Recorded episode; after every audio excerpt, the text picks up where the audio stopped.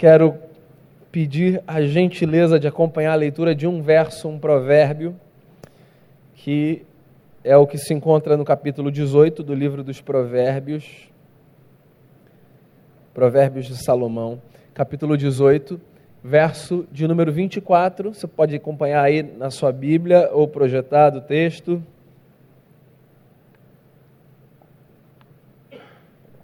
Provérbios 18, verso 24.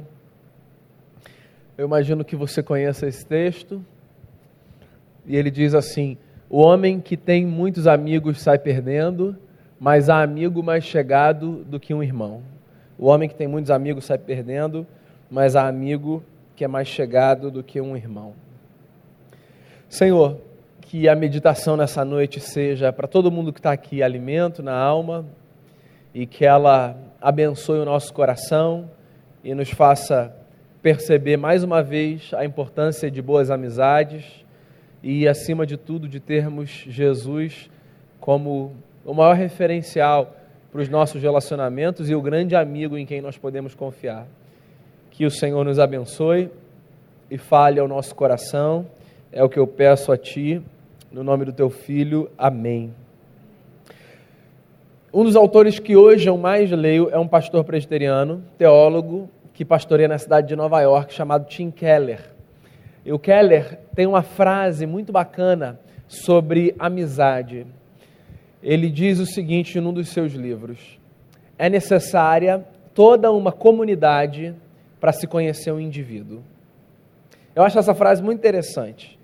É necessária toda uma comunidade para se conhecer um indivíduo. A gente já vai voltar a ela. Só para te contextualizar, nós estamos desde a última quarta-feira conversando sobre espiritualidade e amizade. Esse é o propósito dos nossos encontros de quarta-feira aqui na Igreja Presbiteriana do Recreio. Na última semana a gente conversou sobre a amizade como esse espaço de possibilidade de encontrarmos nos nossos amigos alguém a quem recorrer. A gente pensa em amizade muito na perspectiva do benefício. Ou seja, como é que eu posso me beneficiar dessa relação que eu construí com essa pessoa? Semana passada, o ponto foi da gente perceber a amizade como fundamental, porque nos amigos nós temos alguém a quem nós prestamos conta em alguma medida. Né? Os nossos amigos são pessoas às quais nós chegamos e elas não têm, por exemplo, diante da gente o constrangimento de dizer isso aqui não está legal ou isso aqui está legal. Então é bom, nós precisamos de gente a quem nós possamos nos reportar, porque ninguém consegue carregar sozinho os seus fardos. Nós não fomos feitos para isso, para carregarmos sozinhos os dilemas que enfrentamos, e na amizade nós encontramos esse espaço de solidariedade, porque num amigo eu encontro alguém a quem eu me reporto, a quem eu presto contas, esse foi o ponto da semana passada. Hoje eu quero conversar sobre outro aspecto que eu julgo muito pertinente na amizade, que é o seguinte: na possibilidade da gente encontrar em cada amigo que a gente faz um espelho. Então, semana passada o tema foi um amigo a quem se reportar. O nosso tema de hoje é em cada amigo um espelho. Eu não sei se você já pensou na amizade assim. Mas eu olho para a amizade e eu acho que a amizade é, na vida, uma das experiências que mais condição tem de fazer a gente entender o mistério da Trindade. Se você me perguntar assim, dentro da dogmática cristã, dentro dos dogmas, das doutrinas cristãs,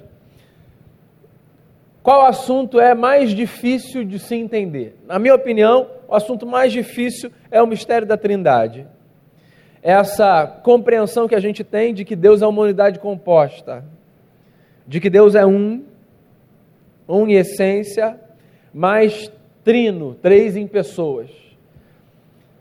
Explicar esse mistério é muito difícil, eu não me arrisco a.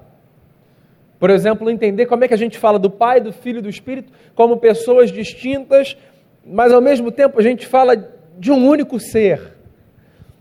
Eu tento pegar o que a gente fala e lê sobre o mistério divino e aplicar esse mistério na nossa vida. E eu acho que essa relação entre amizade e trindade, ela é muito bacana. Pensa comigo, quando você olha na Bíblia para as três pessoas da trindade, por sinal, trindade é uma palavra que você não encontra na Bíblia, é uma construção nossa a partir de ideias que a Bíblia nos traz. Quando você olha para a Bíblia e você descobre essas três pessoas divinas na Bíblia, você descobre algumas coisas. Por exemplo, Pai, Filho e Espírito Santo as três pessoas divinas, vivem uma relação de harmonia muito bela. A honra recíproca. A disposição de fazer com que as outras duas pessoas sejam vistas. A respeito, a amor, a unidade de propósito, a comunhão você encontra, por exemplo, Jesus de Nazaré olhando para os seus discípulos e dizendo assim: Vocês querem ver o Pai? Olhem para mim. Porque quem me vê, vê o Pai. Essa frase pode parecer uma frase meio trivial, banal, mas ela é carregada de muita beleza. Porque o que Jesus está dizendo é o seguinte: a minha intimidade com Deus, com o Pai, é tão intensa, tão intensa, que olhar para mim é enxergar o Pai porque nós somos muito próximos um do outro. O mesmo Jesus disse também que quando ele partisse, ele deixaria o seu espírito, que daria testemunho de si, que apontaria para ele. Ou seja, Jesus desenha o ministério do Espírito Santo como o ministério de uma pessoa divina que aponta para outra pessoa divina. Pai, Filho e Espírito. Uma comunidade santa de pessoas que se honram, que se respeitam, que se abençoam, que se amam. Eu acho que nas nossas experiências, já disse e vou repetir, a amizade funciona mais ou menos assim. A amizade é essa experiência de seres que se encontram e que resolvem partilhar a vida assim, num nível de intimidade que começam a descobrir, por exemplo, que há muito prazer e muita satisfação em fazer o outro crescer. A amizade é essa experiência de vida que dá tanto sentido para uma pessoa que leva essa pessoa a descobrir em si aspectos que ela nem sabia que existiam. Então, em amizades verdadeiras, a gente descobre aspectos, facetas da nossa personalidade, do nosso caráter, que às vezes a gente nem percebia, para o bem e para o mal, né? As amizades às vezes evidenciam falhas nossas. O sujeito que não tem maturidade para lidar com as suas falhas vai romper a amizade. E vai dizer assim: Fulano é muito inconveniente, não quero estar perto dele, não. Mas o maduro, ele sabe se beneficiar disso. Porque ele começa a descobrir que o amigo traz para si a possibilidade de ver lados seus que ele não via. Ou por conveniência, ou por imaturidade. Pensa em Jesus. Jesus caminhou com uma multidão, ou seguido por uma multidão, mas no meio dessa multidão, na verdade, antes dessa multidão começar a segui-lo, Jesus chamou doze para si. Desses doze, que eram chegados de Jesus, que viam coisas que as multidões não viam em Jesus, Jesus tinha um grupo de três amigos, que eram mais próximos, que partilhavam a vida num nível que os outros nove não partilhavam.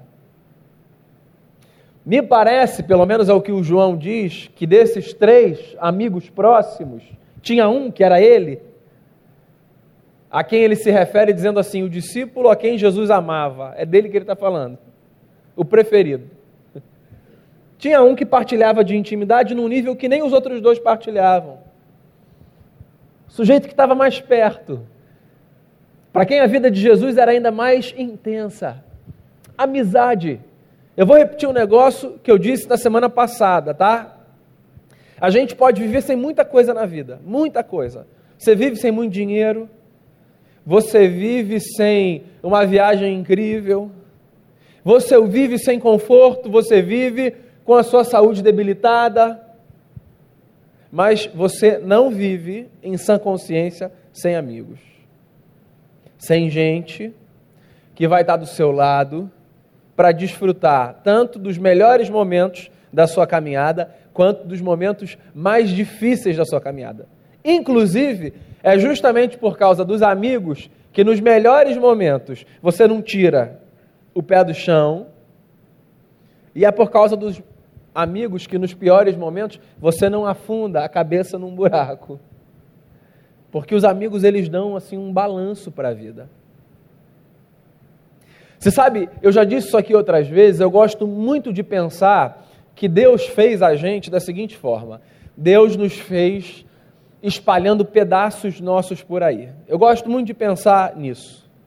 E quem trouxe essa ideia para mim foi C.S. Lewis, que é um dos meus autores favoritos.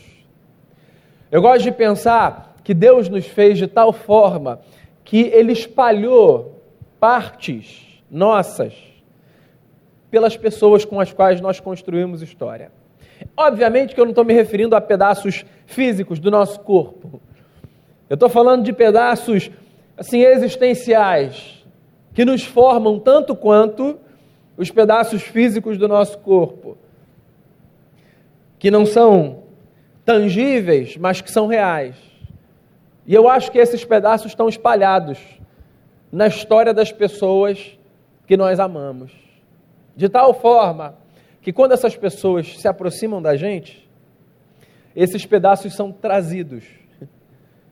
E quando essas pessoas se afastam da gente, esses pedaços são levados.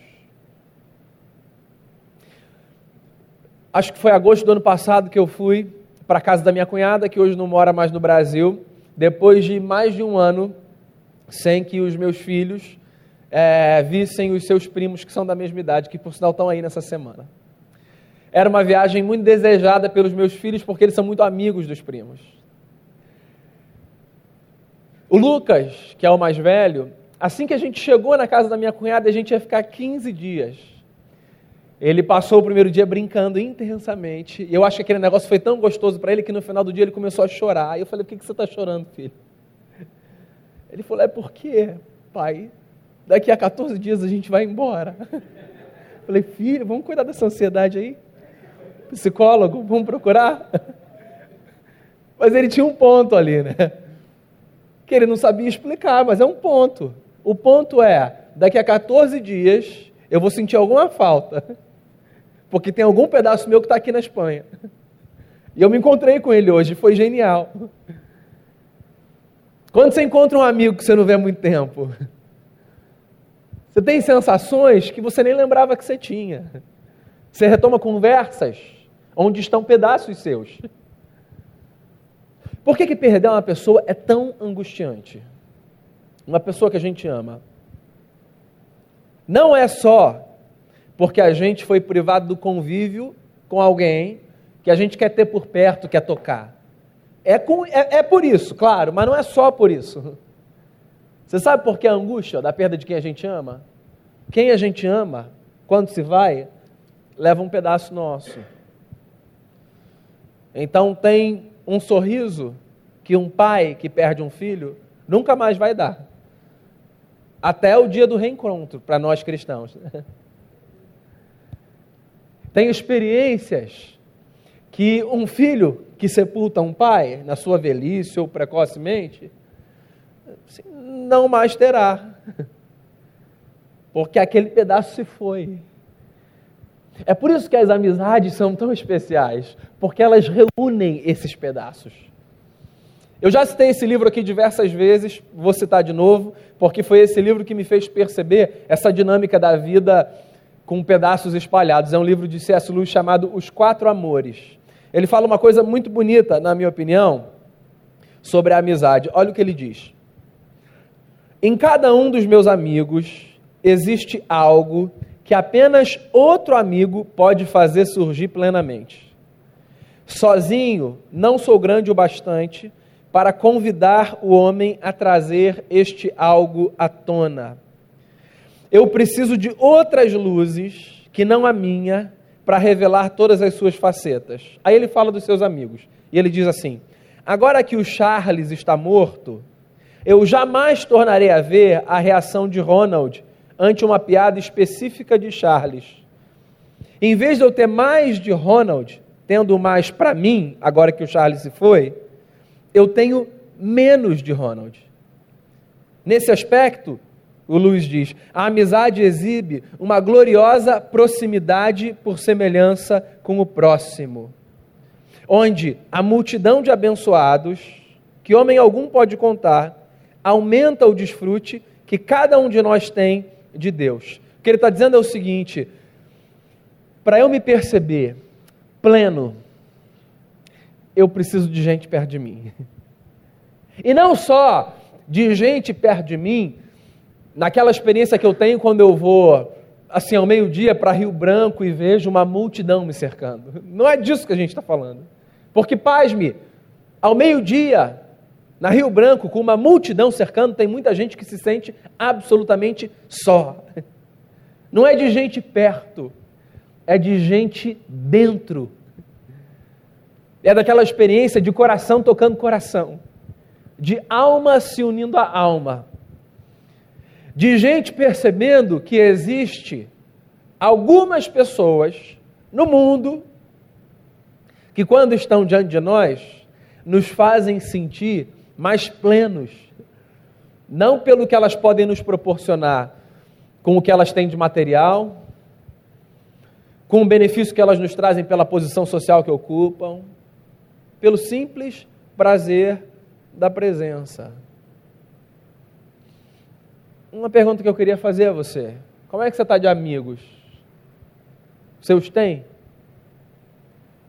Ou você chegou numa fase da vida tão desgastada que você passou a supor que eles são dispensáveis. Que a vida tem isso, né?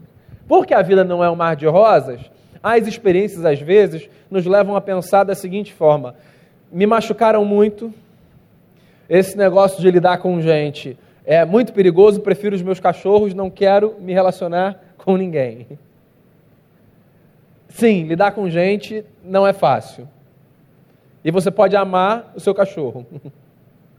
Mas todos nós precisamos de pessoas com as quais nós construímos história. Gente com quem a gente partilha a vida. Jesus era Deus. Nisso nós cremos, cristãos. E ainda assim, sendo Deus, chamou para si amigos com os quais dividiu o peso que vinha sobre a sua alma. Uma das experiências mais lindas, na minha opinião, na vida de Jesus é a experiência da sua angústia no Getsemane, já no final do seu ministério. Quando Jesus vai com os doze até um ponto e depois deixa um grupo e chama apenas os mais chegados e diz assim para eles: Ó, vigiem e orem. Eu vou ali ter um pouco de privacidade com meu Pai. Os evangelistas dizem que a alma de Jesus estava triste até a morte. Você sabe que alguns estudiosos dizem que parece que os evangelistas estão descrevendo quase que um quadro depressivo da parte de Jesus? É Jesus, o homem Deus. Sofreu na alma peso pelas circunstâncias da vida. Por que, que você vai supor que você não vai sofrer? A questão não é se você vai sofrer ou não. Ninguém está blindado quanto a isso. A questão é com quem você conta para dividir vida.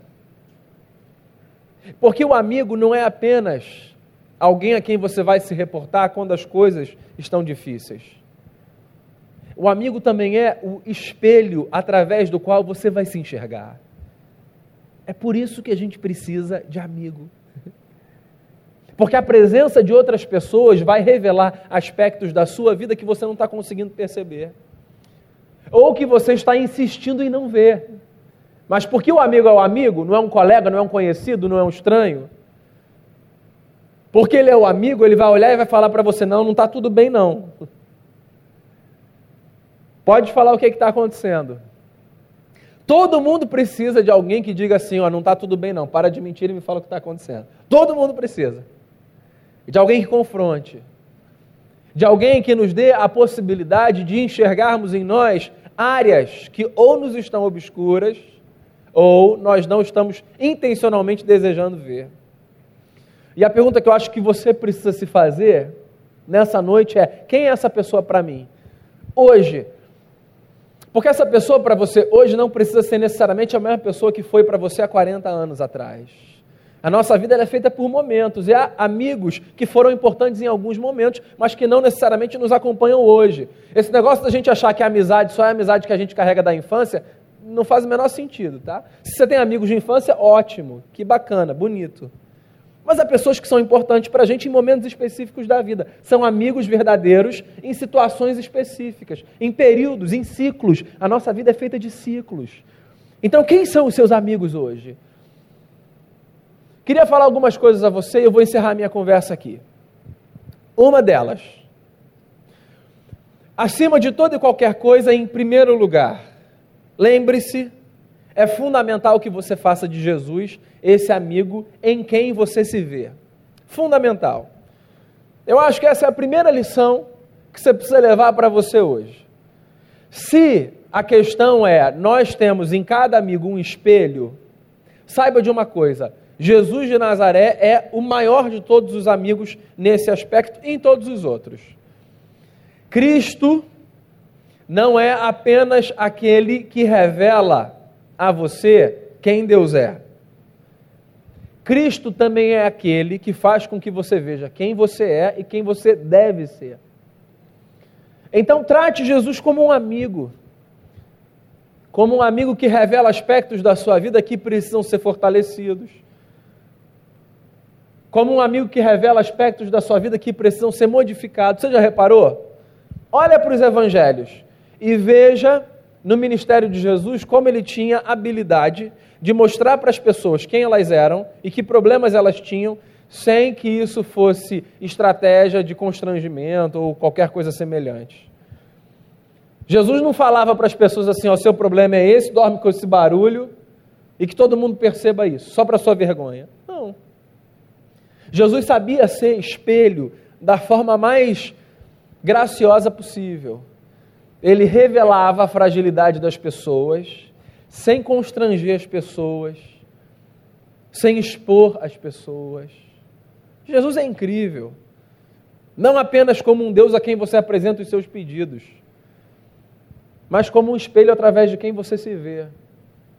Então, quando você desfrutar dos seus momentos de intimidade com Jesus, em oração, em meditação, na leitura da palavra, peça a Jesus para fazer com que você perceba através dele em você aspectos que precisam ser trabalhados. Como é que a gente faz isso? Pensa no seguinte: Jesus é um modelo para a nossa vida. E como é que você enxerga em Jesus um espelho? percebendo se aspectos da sua vida são semelhantes aos da vida de Jesus ou se são é, antagônicos. O que em você for diferente de Jesus, sendo isso algo prejudicial, saiba você está diante de algo que precisa ser transformado na sua vida. Então, se Jesus, o seu amigo, é compassivo e em você falta compaixão, esse é um ponto para você trabalhar na sua vida. Se Jesus é misericordioso e você não se vê como uma pessoa misericordiosa, Trabalhe isso na sua vida. Se Jesus é firme nos seus valores e você não se vê firme nos seus valores, trabalhe isso na sua vida, porque Jesus não é apenas alguém diante de quem você chega para fazer um pedido, deixar um papelzinho e falar: aqui, Senhor, está aqui, hein? Estou indo lá. Jesus é essa luz divina, encarnada e hoje glorificada, que te possibilita enxergar a sua própria história. Faça de Jesus o seu grande espelho. Outro conselho que eu dou a você: busque relações que sejam um espelho da relação que você tem com Jesus. Eu não sou o tipo de pastor que vai dizer a você que você só deve andar com crente, etc, etc. Estou fora desse discurso. Mas eu acho que há níveis de interações sociais que a gente constrói.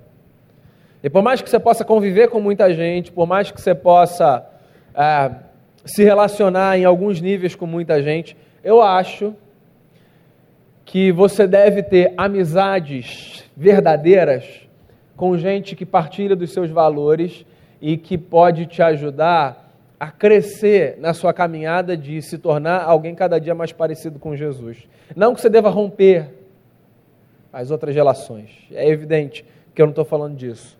O que eu estou falando é que você precisa ter perto de você gente que, na hora que precisar te confrontar por alguma razão, vai te confrontar à luz da palavra, que vai te ajudar a crescer. É bom que você tenha perto de você gente que carregue uma sabedoria, que você olhe e diga assim: mas isso aí emana Bíblia. Isso aí é vida.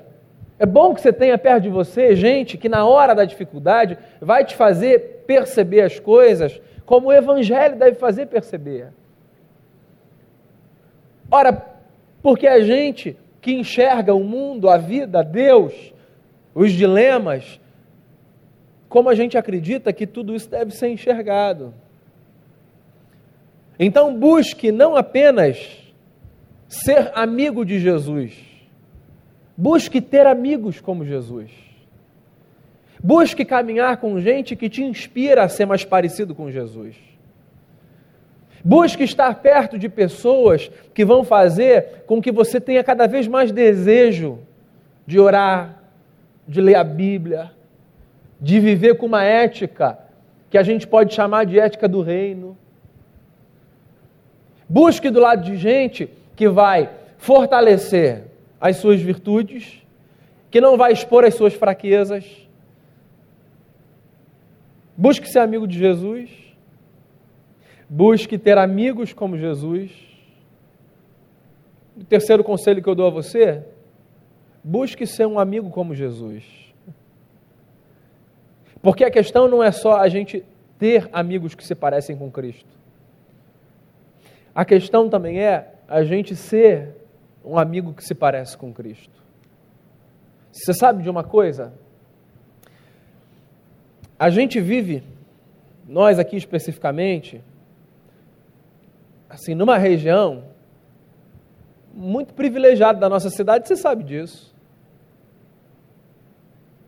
Se você está aqui, eu imagino que você faça parte de uma parcela da nossa sociedade que não lida com alguns dilemas que boa parte da nossa sociedade lida. Estou dizendo que a vida é fácil para você. O que eu estou dizendo é que num gráfico eu suponho que você esteja num quadrante assim razoavelmente fácil se comparado a de boa parte da nossa sociedade. Agora, você quer saber de uma coisa? Isso não significa que quem está nesse quadrante, seja ele do tamanho que for, está super bem de vida do ponto de vista existencial, emocional, relacional. Você sabe disso. Grana no bolso não significa sabedoria na vida, não significa coração no lugar certo, não significa estabilidade emocional. Tem muita gente muito mais perto de você do que você imagina que precisa desesperadamente de amigos que tenham a cara de Jesus. Muita gente. Muita gente. Que não atravessa problema financeiro nenhum. Que não teme perder ou não emprego. Que não está preocupado com as contas para pagar ou não, porque sabe que vai pagar mas que passa longe da sabedoria, da paz interior, da estabilidade emocional. Tem gente que não sabe onde guarda dinheiro de tanto que tem, mas que se desespera porque com todo esse dinheiro não consegue comprar sentido para a vida. Tem. E talvez essas pessoas estejam mais perto de você do que você imagina. É por isso que você precisa ser um amigo como Jesus. Porque se essas pessoas estão perto de você, saiba de uma coisa: é possível que você seja instrumento de Deus para dar sentido, paz e estabilidade emocional para essas pessoas. Porque a pergunta não é apenas quem serão os meus amigos.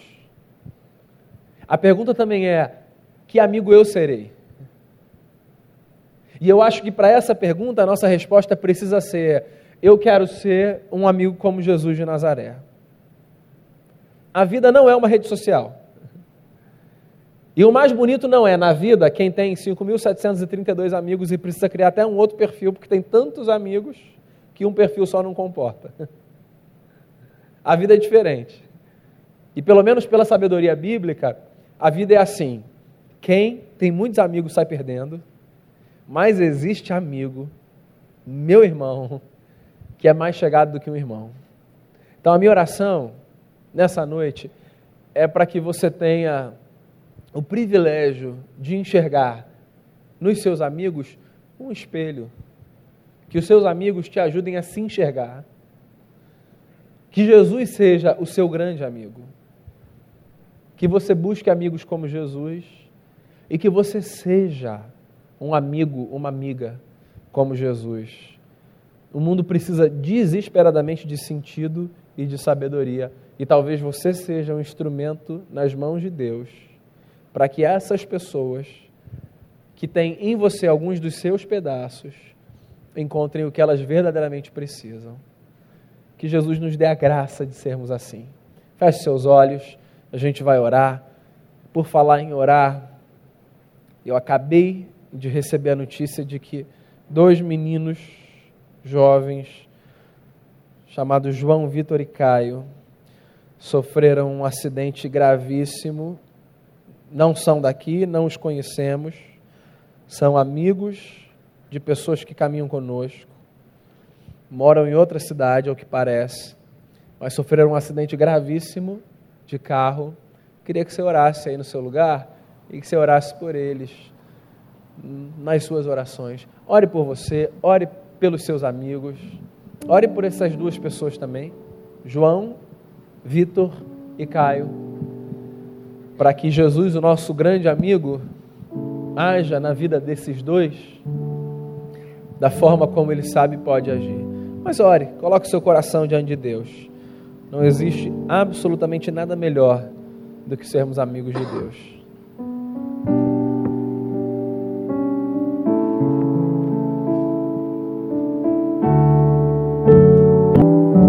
Senhor Jesus, obrigado em primeiro lugar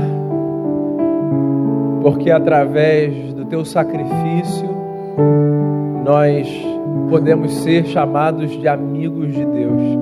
Obrigado por nos reconciliar com o Pai, por nos inserir numa grande família, família da fé. Obrigado por nos apresentar a irmãos e irmãs que ao longo da caminhada se tornaram amigos Quero agradecer ao Senhor pelos amigos que temos, pelos que tivemos em momentos especiais da vida, pelos que nos marcaram em ciclos que se fecharam. Quero trazer à memória, Senhor, a lembrança de tanta gente que em alguns períodos da vida nos foi tão cara e importante.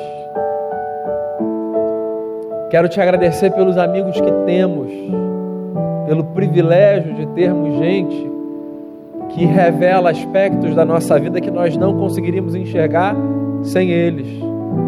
Quero te agradecer por essas pessoas que carregam pedaços nossos e que nos dão a sensação de plenitude quando se aproximam e que nos fazem rever a história quando se afastam. E quero rogar a Ti, nos dê a graça de sermos amigos como Jesus.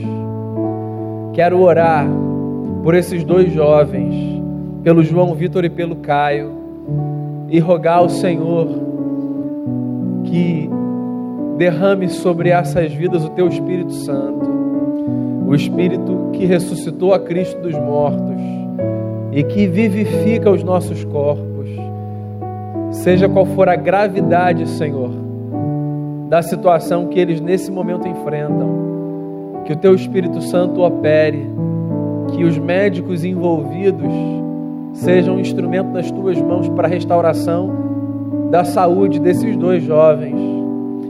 Que a presença do teu Espírito Santo no coração das mães e pais desses jovens e familiares seja poderosa, confortante, e que se eles ainda não experimentaram a amizade divina, que essa circunstância aproxime esses corações de Ti.